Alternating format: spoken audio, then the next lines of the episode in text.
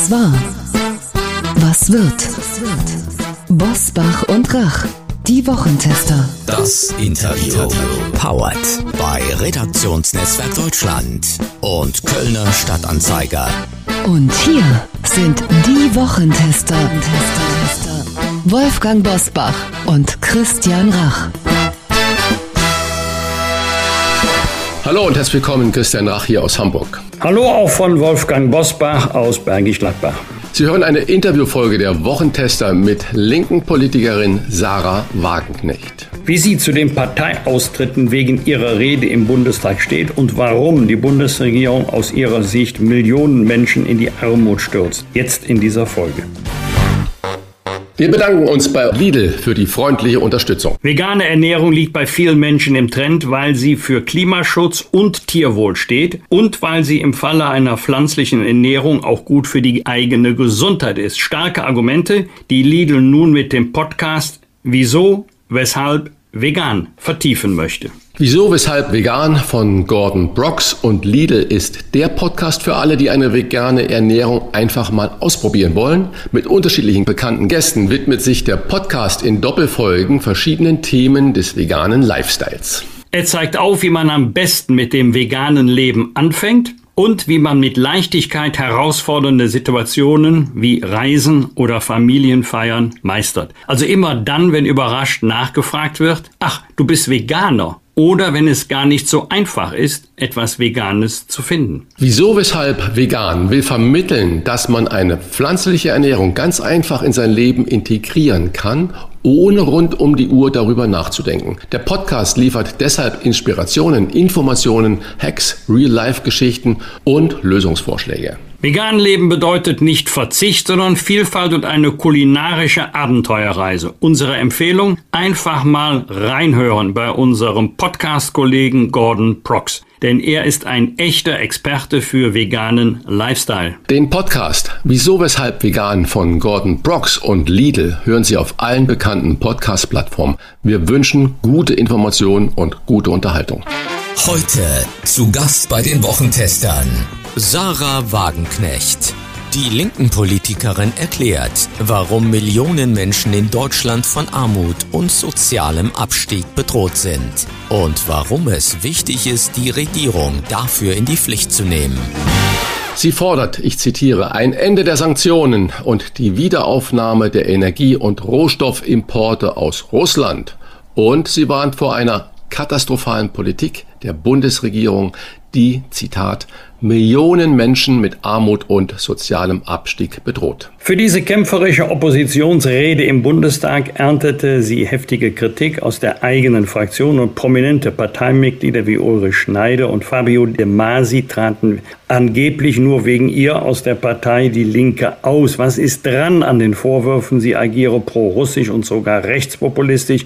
Na, das fragen wir Sie doch am besten selber. Herzlich willkommen, Sarah Wagenknecht. Hallo, ich grüße Sie. Guten Morgen. Frau Wagenknecht, wenn ein soziales linken Urgestein wie Ulrich Schneider vom Paritätischen Wohlfahrtsverband wegen Ihnen aus der Partei austritt und kritisiert, was Sie im Bundestag vom Stapel gelassen haben, sei zu viel. Erste Frage, sind wir nicht mehr fähig, im Bundestag auch eine gegensätzliche Position auszuhalten? Und zweite Frage, was bewirkt das denn bei Ihnen? Naja, es bewirkt eigentlich vor allem Unverständnis.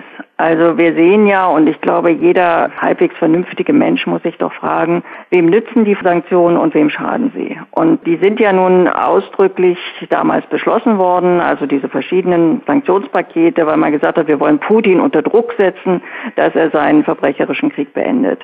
Wir sehen aber jetzt, äh, Gazprom macht Rekordgewinne, von Druck kann keine Rede sein, aber in Deutschland geht ein Unternehmen nach dem nächsten kaputt, Bäckersperren zu, wir haben wirklich die Gefahr einer massiven De Deindustrialisierung, unser Mittelstand ist bedroht und ganz viele Menschen wissen wirklich nicht mehr, wie sie diese Rechnungen stemmen sollen. Und wenn man das anspricht und dann jemand, der von sich behauptet, er sei da für die Schwächeren, für die Armen, für die kleinen Leute, dafür sollte ja eigentlich der Paritätische Wohlfahrtsverband wirklich da sein, das äh, sozusagen nicht nachvollziehen kann, also da fehlt mir jedes Verständnis. Also es sind doch vor allem die Ärmeren, die jetzt am schlimmsten schon leiden, weil sie diese Horrorrechnung überhaupt nicht bezahlen können. Also auch die Mittelschicht leidet, aber wer schon vorher mit seinem Gehalt kaum über einen Monat kam, die Leute sind doch verzweifelt, da muss man doch was machen.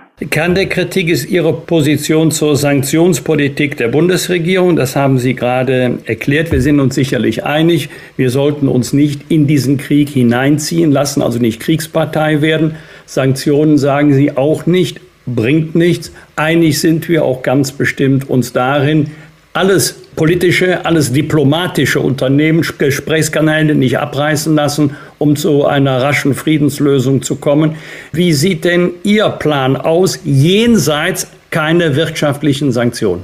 Ja, wie gesagt, bei den Wirtschaftssanktionen ist ja das Kernproblem, dass sie gar keinen Beitrag dazu leisten, den Krieg zu beenden. Also wenn wir jetzt ernsthaft äh, Sanktionen hätten, wo wir sagen würden, okay, das wäre ein Beitrag, das würde helfen und jeder wünscht sich doch nichts mehr, als dass dieses Sterben aufhört. Aber sie leisten keinen Beitrag. Das heißt, es bleibt nur der Weg der Diplomatie, der diplomatischen Initiative. Ich bin froh, dass nicht nur Macron, sondern inzwischen auch wieder Olaf Scholz mit Putin telefonieren. Aber diese Telefonate alleine reichen natürlich nicht. Es braucht auch Realismus, es braucht auch Kompromissbereitschaft. Ich meine, von Zelensky höre ich immer nur, er will also auch noch die Krim befreien. Nun kann man das völkerrechtlich völlig äh, rechtfertigen, klar. Also es ist äh, natürlich gerechtfertigt zu sagen, wir wollen unsere äh, ursprünglichen Grenzen verteidigen. Nur die Frage ist, wie realistisch ist das? Ist das ein Beitrag zur Beendigung des Krieges? Ich gehe davon aus, dass kein russischer Präsident es überleben würde, die Krim zu räumen, weil die Schwarzmeerflotte dort, um die geht es ja, seit Jahrzehnten stationiert ist. Das werden die Russen nie aufgeben. Also realistische Ziele, Kompromissbereitschaft und dann Druck auf Moskau, sich auf solche Verhandlungen einzulassen. Wobei mein Gefühl ist, da der Krieg ja auch für Russland nicht so läuft, wie Sie sich das sicherlich vorgestellt haben, dass es da durchaus auch die Bereitschaft gäbe, wenn man sich an einen Tisch setzt. Und ich finde, das ist dringend notwendig. Aber Frau Wagner, Sie sagen gerade, und dann Druck auf Moskau. Müsste man bis dorthin Putin so lange gewähren lassen, dass er alles das machen kann und verfestigt, was er da vorhat? Und wie wollen Sie den Druck auf Moskau ausüben, wenn nicht wirtschaftlich? Na, zunächst mal muss man ja sagen, die wirtschaftlichen Sanktionen üben ja kaum Druck auf Moskau aus.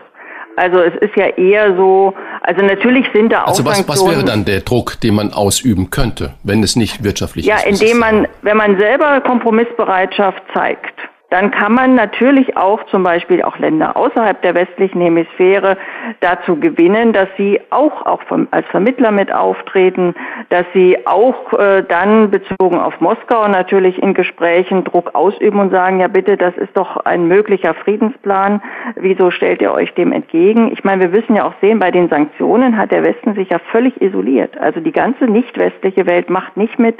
Es machen sogar wesentliche Länder mit, nicht mit, die eigentlich sag mal, eher der westlichen Welt zugerechnet werden, wie die Türkei ist ja unser NATO-Partner, äh, macht keine einzige Sanktion mit. Japan äh, macht gemeinsam mit Russland immer noch exploriert Gasfelder. Also es sind ja alle eigentlich ausgebrochen, weil das keiner nachvollziehen kann.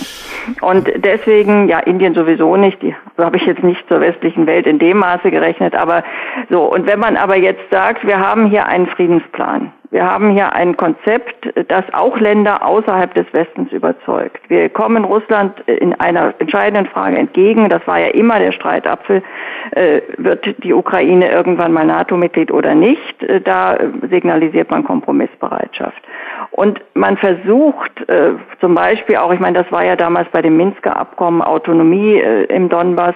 Also man versucht zumindest irgendwie eine Lösung zu erreichen, bei der auch Russland, äh, sag mal, die auch für Russland akzeptabel sein könnte und wo auch Länder außerhalb der westlichen Welt sagen, ja sicher, da machen wir mit, da äh, machen wir auch Druck auf Moskau, dass sie das akzeptieren. Das wäre ein Friedensplan. Das, was wir zurzeit machen, ist im Grunde das, was äh, auch die USA betreiben. Wir verlängern und äh, verewigen diesen Krieg. Wir liefern Waffen ohne Ende. Äh, es hat gerade der Chef der Bundeswehr darauf hingewiesen, auch die Geländegewinne sollte man nicht überschätzen. Die Ukraine kann diesen Krieg militärisch nicht gewinnen. Also müssen Verhandlungen gestartet werden und dann muss man sehen, wie weit man kommt. Und wie gesagt, wenn man selber realistisch ist, wenn man selber Ziele hat, die auch andere Länder äh, unterstützen, auch China spielt da eine wichtige Rolle sicherlich, äh, dann wird es vielleicht eine Lösung geben. Dann gibt es auch Druck. Aber so wie wir jetzt agieren, äh, schließt sich ja eher die nicht westliche Welt quasi inzwischen zusammen und äh, machen ihren eigenen Club. Und wir drängen Russland immer mehr in Richtung China. Das ist ja, was zurzeit passiert. Das ist für uns wirtschaftlich ein riesiges Desaster, also auch für die Zukunft. Bundeskanzler Olaf Scholz hat nach langer Funkstille ein 90-minütiges Telefonat mit Wladimir Putin geführt. Wenn ich Sie richtig verstanden habe, haben Sie gesagt, das ist gut, indem er einen Waffenstillstand und eine diplomatische Lösung gefordert hat. Aber auf der Seite des Kremls gab es ja daraufhin keine Signale des Einlenkens und auch der UN-Generalsekretär war ja schwer enttäuscht. Würden Sie jetzt mal losgelöst von dem Spezialthema Krim, würden Sie denn der ukrainischen Bevölkerung und der politischen Führung in der Ukraine raten, nun verzichtet doch mal auf einen Teil des Staatsgebietes um des lieben Friedens willen?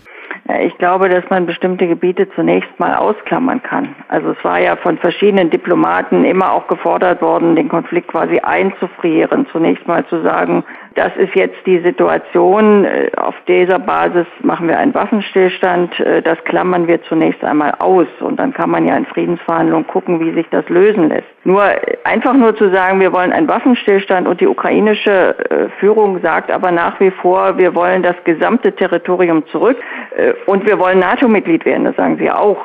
Das ist natürlich keine gute Basis, weil es einfach kein, kein realistisches Angebot ist also man muss ja, auch wenn man das nicht schön findet, auch wenn das völkerrechtlich, äh, ja, kann man sagen, das Völkerrecht spricht dagegen. Trotzdem, wenn man einen Krieg beenden will, muss man auch dem Kriegsgegner etwas anbieten, weil sonst äh, geht das Sterben weiter. Und ich glaube, das Wichtigste wäre wirklich, dass dort die Waffen schweigen und das wird man nicht erreichen ohne Kompromissbereitschaft. Die Ukraine hat 42 Millionen Einwohner. Wer sollte denn verhandeln? Der Westen, sprich die USA, mit Russland über die Köpfe der Ukrainer hinweg oder Ukraine und Russland direkt. Wie stellen Sie sich das vor? Wie sollte das gehen?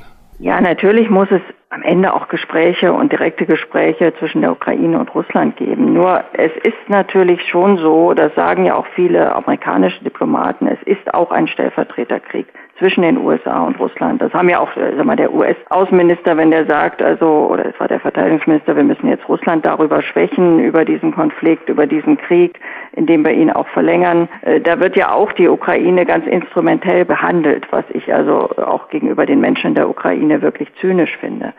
Und es ist ja auch vorher so, also Klaus von Donani hat das angesprochen, der Krieg wäre vermeidbar gewesen, wenn die USA bereit gewesen wären, wenn Biden bereit gewesen wäre, mit Putin über eine Neutralität der Ukraine zu verhandeln. Also die Frage der NATO-Mitgliedschaft eben wirklich vom Tisch zu nehmen. Und ich meine, wir hatten damals die Diplomatie, Scholz war da, Macron war da, Biden war nicht bereit, mit Putin zu reden darüber.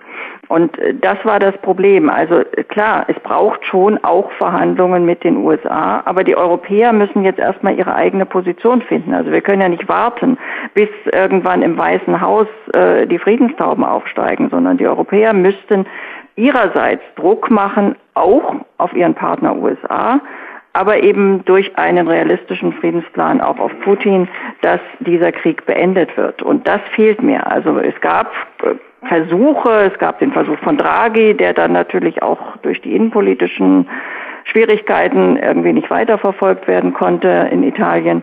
Aber es gab kaum eine gemeinsame Initiative, sage ich mal, Frankreich, Deutschland, Italien, hier einen diplomatischen Weg zu beschreiten. Und das wünsche ich mir, weil die Interessenlagen, die sind doch sehr, sehr äh, unterschiedlich. Also das sieht man ja. Also die USA zum Beispiel sind letztlich ein Gewinner auch der Sanktionen. Also nicht nur die US-Rüstungsindustrie boomt äh, seit diesem Krieg, sondern es ist natürlich auch so, dass die US-Wirtschaft, dadurch, dass sie selber Gas produzieren, ihre Fracking-Gasindustrie äh, richtig jetzt riesige Aufträge hat, sie haben eigenes Öl. Also sie sind nicht die Leidtragenden. Sie Sie, sind sogar jetzt auch Profiteure von Produktionsverlagerungen, weil der Gaspreis hier in Deutschland achtmal so hoch ist wie in den USA. Also die USA leiden nicht in dem, in dem Maße, wie wir leiden. Und auch wenn dieser Krieg eskaliert, wäre Europa als erstes betroffen. Und zwar ganz äh, schlimm und ganz dramatisch betroffen. Und deswegen glaube ich, haben die Europäer und auch ganz besonders die Deutschen eigentlich ein, ein richtig elementares Interesse, das zu beenden und zwar schnell zu beenden. Kommen wir nochmal kurz zu den Energielieferungen. Russland hat ja vertraglich die vereinbarten Lieferungen von Erdgas durch die Pipeline Nord Stream 1 auf unbestimmte Zeit gestoppt mit der Begründung technische Probleme. Glauben Sie das? Nein, das glaube ich nicht. Ich meine, die Realität ist, wir befinden uns in einem Wirtschaftskrieg. Den Wirtschaftskrieg hat nicht Putin begonnen, das muss man der Wahrheit halber sagen, sondern den hat der Westen begonnen. Also die EU, EU hat ja sieben Sanktionspakete, also wirklich beispiellose Sanktionspakete. Sowas hat es noch nie gegen ein Land gegeben. Also da wurden die Zentralbankreserven eingefroren, also sind sie auch bis heute. Es wurden die Banken aus dem internationalen Zahlungsverkehr ausgeschlossen. Es wurden gegen ganz viele russische Produkte Boykotte verhängt, gegen Kohle, gegen Öl, gegen ganz viel anderes. Und ich weiß nicht, ob wirklich äh, die handelnden Personen so blauäugig waren, zu denken, ja, die Produkte, die wir jetzt noch dringend brauchen, die klammern wir mal aus, Gas zum Beispiel, und das bleibt dann dabei. Also äh, das geht natürlich nicht. Also wenn man einen Wirtschaftskrieg führt, dann muss man natürlich einkalkulieren, dass die Gegenseite reagiert. Und das äh, Gasembargo jetzt von Russland ist eine Reaktion darauf. Also in andere Länder, die sich an den äh, Sanktionen nicht beteiligen, liefert ja Russland völlig zuverlässig. Also die Türkei schwimmt im billigen Gas und teilweise verkauft sie das jetzt nach Europa weiter. Also Ungarn zum Beispiel hat jetzt äh, über die Türkei quasi ihre die Gaslieferungen. Also äh, das ist ja äh, eine Aktion und eine Reaktion und deswegen finde ich jetzt mal ganz unabhängig von Initiativen zur Beendigung des Krieges in der Ukraine, die wichtig sind, müssen wir aufhören, diese Eskalation auf der Sanktionsseite äh, weiterzutreiben. Das heißt, wir müssen mit Russland über eine Wiederaufnahme der Energielieferungen verhandeln, weil das ganze Gerede von Habeck und Co., wir, sind, wir können unabhängig sein von russischem Öl und russischem Gas, das ist Nonsens. Unsere Industrie lebt davon, dass sie preiswerte Energie bekommt. Und aktuell gibt es keinen Ersatz für russische Energie. Irgendwann vielleicht haben wir Technologien, die dann es uns ermöglichen, ausschließlich von erneuerbaren Energien zu leben. Aber davon sind wir meilenweit entfernt. Und aktuell brauchen wir die, die russischen Energielieferungen und wir, wir brauchen sie mehr, als Russland uns braucht. Das ist die Tragik an dieser ganzen Situation. Weil Russland kann woanders verkaufen. Sie haben eingangs unseres Gespräches die schwierige ökonomische Lage beschrieben und wir haben ja jetzt erst Spätsommer. Wir wissen ja noch nicht genau, wie der Winter verlaufen wird. Ist das, was Sie als ökonomische Probleme auch für jeden einzelnen Bürger, für jeden Haushalt, für jedes Unternehmen beschrieben haben, der Preis, den wir für unsere Solidarität mit der Ukraine zahlen müssen? Und sagen Sie, dieser Preis ist zu hoch und auch nicht gerechtfertigt? Ja, also ich sage, er ist ein völlig unsinniger Preis. Also wir ruinieren und zerstören unsere Wirtschaft und ich meine, da muss man sich auch immer wieder bewusst werden, was wir jetzt kaputt machen, kommt nicht wieder. Also das ist nicht so, dass man das meinetwegen in fünf Jahren legen wir den Schalter um und dann haben wir wieder eine große industrielle Blüte. Also was wir jetzt zerstören, ist weg. Und niemand konnte mir bisher plausibel erklären, wieso wir dadurch der Ukraine helfen. Also außer ideologisch vielleicht, also weil Zelensky das immer fordert, aber in der Sache, ich meine, wir helfen der Ukraine oder haben das ja auch versprochen, äh, wenn der Krieg beendet ist, beim Wiederaufbau. Ja, wenn wir selber also eine ruinierte Wirtschaft haben und völlig äh, desolate Staatsfinanzen, ja, äh, gute Nacht mit der Hilfe beim Wiederaufbau. Und ich meine, wir helfen ja auch aktuell der Ukraine, das muss man ja auch sagen. Wir haben sehr viele Flüchtlinge aufgenommen. Äh, das, da unterstützen wir. Wir versuchen auch äh, in der Ukraine, es gibt ja also viele, viele Organisationen, die auch dort humanitär helfen. Das halte ich auch für ganz wichtig, also Krankenhäusern und so weiter. Das sind reale Hilfsaktionen. Aber dass wir hier äh, Bäcker und Handwerker in die Pleite schicken, dass wir unsere Industrie kaputt machen, das ist keine Hilfe für die Ukraine. Und es gibt auch wirklich, die wenigsten Länder haben eine Regierung, die so völlig äh, ja, verpeilt und verbohrt äh, dem eigenen Land schadet. Also andere Länder brechen da aus. Und äh, wieso müssen wir das dann machen? Frau Wagenknecht, wie sehr trifft Sie der Vorwurf Rechtspopulismus und würden Sie sich selber noch als links bezeichnen? Ja, das zeigt eben alles, dass das Niveau der Debatte wirklich inzwischen im Keller angekommen ist. Also ich verstehe diese Diskussion nicht. Es waren eigentlich klassisch linke Positionen. Also wer für Frieden und Diplomatie ist, äh, der war früher mal links und wer für Waffen und Aufrüstung ist, der war früher rechts. Also das gab ja eine ganz klare. Plötzlich ist das alles irgendwie ins Gegenteil verkehrt. Also äh, was ist daran rechtspopulistisch, wenn man sagt, wir müssen äh, aufpassen, dass wir unsere Wirtschaft nicht zerstören? Was ist rechtspopulistisch, wenn man sagt, wir müssen aufpassen, dass wir nicht Millionen Menschen in die Armut stürzen? Ich meine, das ist ja wirklich nun ein klassisch linkes Anliegen, äh, dass Menschen und vor allem auch die Ärmeren, aber auch die Mittelschicht dass es denen nicht schlechter geht, dass sie sozial äh, keine Angst haben müssen oder nicht noch mehr Ängste, als sie ohnehin schon. Ich meine, die meisten haben ja schon vorher auch kein leichtes Leben gehabt und waren nicht auf Rosen gebettet. Und dieser Zynismus auch von Politikern, die dann also ein dickes Gehalt haben und sich wirklich auch leisten können, meinetwegen äh, auch äh, dreifache Gasrechnung zu zahlen, das den Menschen zuzumuten, also äh, das ist doch nicht links. Das ist doch eigentlich das, was man klassisch eigentlich so mit neoliberaler Politik verbunden hat. Also die ganzen Kategorien sind wirklich völlig durcheinander geraten. Und insoweit würde ich mich jetzt gar nicht mehr irgendwelchen Kategorien zuordnen, sondern eigentlich nur sagen, ich bin für eine vernünftige Politik, für eine soziale Politik und eine, eine Politik im Interesse der Menschen.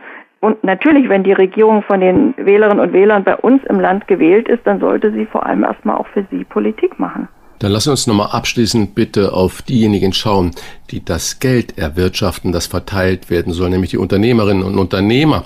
Der Mittelstand. Robert Habeck erntete ja kürzlich viele Lacher und Kritik, als er versuchte zu erklären, dass Blumenläden, Bioläden, Bäckereien nicht insolvent gehen müssen, sondern, Zitat, erstmal aufhören zu produzieren. Nun wollen wir nicht wieder, das ging ja rauf und runter in der Presse und wurde durch den Kakao gezogen, gar nicht über Robert Habeck sprechen, sondern welchen Rat geben Sie denn dem deutschen Mittelstand? Wie sollen die Mittelständler, die das Rückgrat der deutschen Wirtschaft, wie sollen die über diesen anstrengenden Winter kommen, der es sein wird? Was können also die machen? Ich wünsche mir, dass immer mehr äh, wirklich auch öffentlich ihren Protest formulieren, dass sie auch die Regierung mit unter Druck setzen, dass sie sagen, macht so nicht weiter, wir können diese Energiepreise nicht stemmen. Weil es ist ja wirklich so, dass Deutschland einen so starken Mittelstand hat, auch so einen so starken industriellen Mittelstand. Das ist die Grundlage dafür, dass es äh, der deutschen Bevölkerung im Durchschnitt deutlich besser geht als in vielen anderen Ländern. Also es sieht bei uns eben nicht aus wie in Italien in bestimmten deindustrialisierten Regionen. Es sieht nicht aus wie in Nordengland. Und das ist ja gerade auch eben dieser industrielle Mittelstand, der, der ganz viel Wohlstand erwirtschaftet, der gut bezahlte Arbeitsplätze hat. Also ich meine, man kann ja jetzt nicht ernsthaft den Leuten sagen, okay, wenn er beim Autozulieferer den Job verliert, äh, andere suchen doch Jobs. Äh, das, da haben sie ein Viertel des Gehalts. Also gerade die industriellen Arbeitsplätze sind die Basis dafür, äh, dass es in unserem Land Wohlstand gibt. Und deswegen, ich wünsche mir wirklich, dass auch aus der Wirtschaft, das fängt ja langsam an, es gab ja auch Initiativen zum Beispiel von Handwerkern, aber dass das lauter wird, dass hier wirklich gesagt wird, die Ampel macht eine fatale Politik, hört auf, kehrt um, macht, verhandelt über die Wiederaufnahme der Energielieferung, weil wir günstigere Energie brauchen, sonst überleben wir das nicht. Also das ist eigentlich, ich, ich kann ja nicht Unternehmern wirtschaftliche Ratschläge geben, das können die alles besser als ich, aber also bezogen auf ihr Unternehmen, wie sie zu wirtschaften haben, das ist nicht äh, mein Ding, aber dass sie stärker öffentlichen Druck ausüben, ich glaube, das wäre wirklich wichtig. Wenn wir jetzt sehen und hören und lesen, der gesamte Gegenwind, der Ihnen da aus Ihrer eigenen Partei entgegenschlägt und Sie gerade auch das äh, gesagt haben zu dem Mittelstand, wie lange bleiben Sie noch in der linken Partei? Ach, wissen Sie, das wird oft gefragt. Ähm, ich glaube, man hat von außen auch nicht das ganze Bild. Also es gibt zum Beispiel aus der linken äh, Basis, also von Mitgliedern der Linken, auch eine Petition zu meiner Unterstützung. Die hat viel mehr Unterschriften als die ganzen Briefe gegen mich. Also das ist sehr differenziert und äh, ich meine langfristig klar. Also ich wünsche mir und ich glaube, das ist wirklich sehr, sehr wichtig, dass zur nächsten Bundestagswahl all diejenigen, die sich eine andere Politik wünschen, eine sozial ausgewogene Politik, aber eben auch vor allem eine Politik, die wirklich äh, die Qualitäten unseres Landes erhält, die industriellen Kerne schützt, den Mittelstand unterstützt, dass all diejenigen wirklich einen Adressaten auf dem Wahlzettel haben. Und ich würde mir wünschen, dass unsere Partei das wäre und äh, aber alles andere muss man dann nachdenken. Also der Konditional lassen wir mal stehen. Es wäre die Linke, wäre wünschenswert in Ihren Augen, aber Sie wären auch offen für eine neue Idee. Wie gesagt, aktuell bin ich Mitglied der Linken und Sie werden sicher erfahren, wenn sich daran etwas ändert. Vielen Dank für die offenen Worte. Sarah Wagenknecht, Mitglied der linken Fraktion, aber nicht immer auf dem Mehrheitskurs der Fraktion, sondern mit eigenem Denken und eigener Meinung. Und danke, dass Sie die heute auch bei uns so vertreten haben. Danke für das Gespräch. Sehr gerne. Schöne Grüße, bleiben Sie gesund. Ja, das wünsche ich Ihnen auch.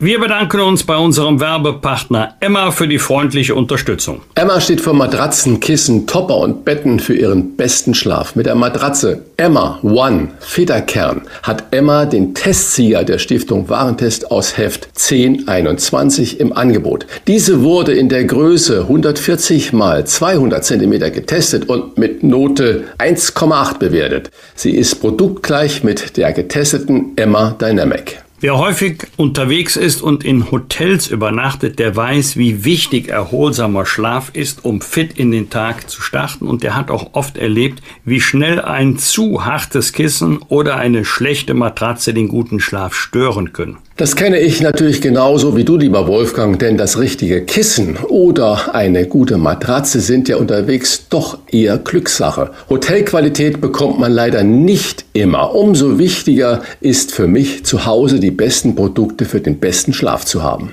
Unsere Empfehlung, schlafen Sie mit Emma-Produkten doch einmal bis zu 100 Nächte völlig risikofrei Probe. Zum Beispiel auf dem Testsieger Emma One Federkern mit kostenlosem Versand und Abholung und 10 Jahren Garantie auf den Matratzenkern. Die Matratze gibt es für alle gängigen Körper- und Schlaftypen. Bei Emma gibt es aber nicht nur Matratzen, sondern zum Beispiel auch Betten, Topper, Kissen und vieles mehr.